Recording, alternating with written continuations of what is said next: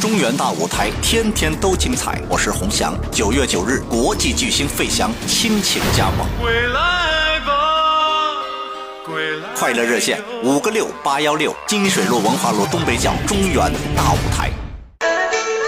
我说事情呀，那上班的时间你跑到超市里来干啥呀？这都被你发现了。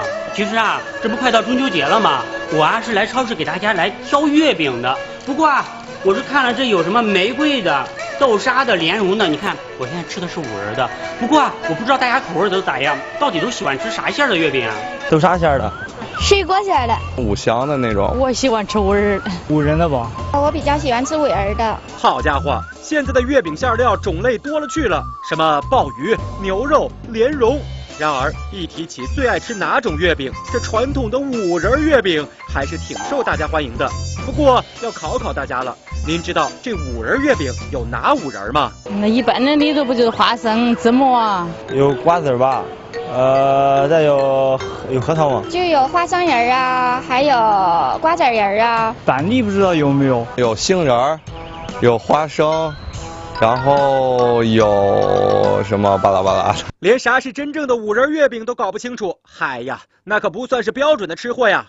要知道，国家质检总局去年就对月饼出台了新标准，使用核桃仁、杏仁、橄榄仁、瓜子仁、芝麻仁这五种原料的才是正宗的五仁月饼。国家规定了，现在五仁里面当中哈必须得橄榄仁。看看看看，还是卖月饼的大姐专业吧。根据新标准，以前的花生仁被橄榄仁代替了。这五仁月饼就这么华丽丽的变身了。不管馅儿怎么变化，表达的这种团圆和美好的意愿是永远不变的。吃出文化，吃出学问，这才算是有格调，这才算是高层次。